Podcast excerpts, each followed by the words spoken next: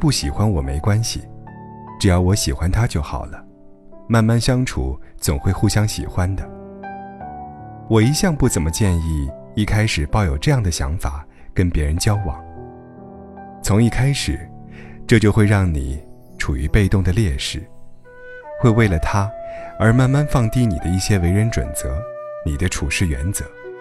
时间久了，如果他仍没有因此动容，你会说：“我喜欢你这么久，这么多，你就不能稍微喜欢一下我吗？”然而你却忘了。从一开始，便是你在主动，对方本来就不如你喜欢他一样喜欢你。没人强迫你，也没有任何法律规定过，你喜欢我，我就必须也得喜欢你。又或者说，是被你一开始死心塌地的好一时感动，才跟你在一起。时间久了，这样的好会成为理所当然，总有一天他也会腻。会厌烦。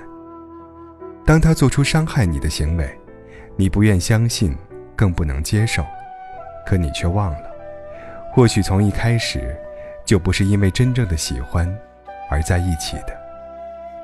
不喜欢你是事实，而你却企图用长期的交往来感化他。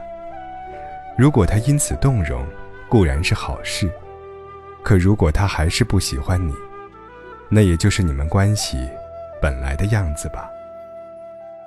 你喜欢着，却因为他不喜欢你而祈求着；你付出着，却因为付出得不到回报而憎恨着。最后往往会忘记，先动心的是你，提出“我喜欢你就好了”的想法的人也是你。可能很残忍，但这却是咎由自取。所以，我鼓励那些为爱大胆向前的人，但并不支持单方面得不到回报的付出，甚至是最后会让你放下尊严的追求。当然，我也不支持那些从一开始便不喜欢，却仍答应跟别人在一起的人，给别人一点你有可能会喜欢上他的幻觉。相比直接拒绝。你的施舍与暧昧，其实更残忍。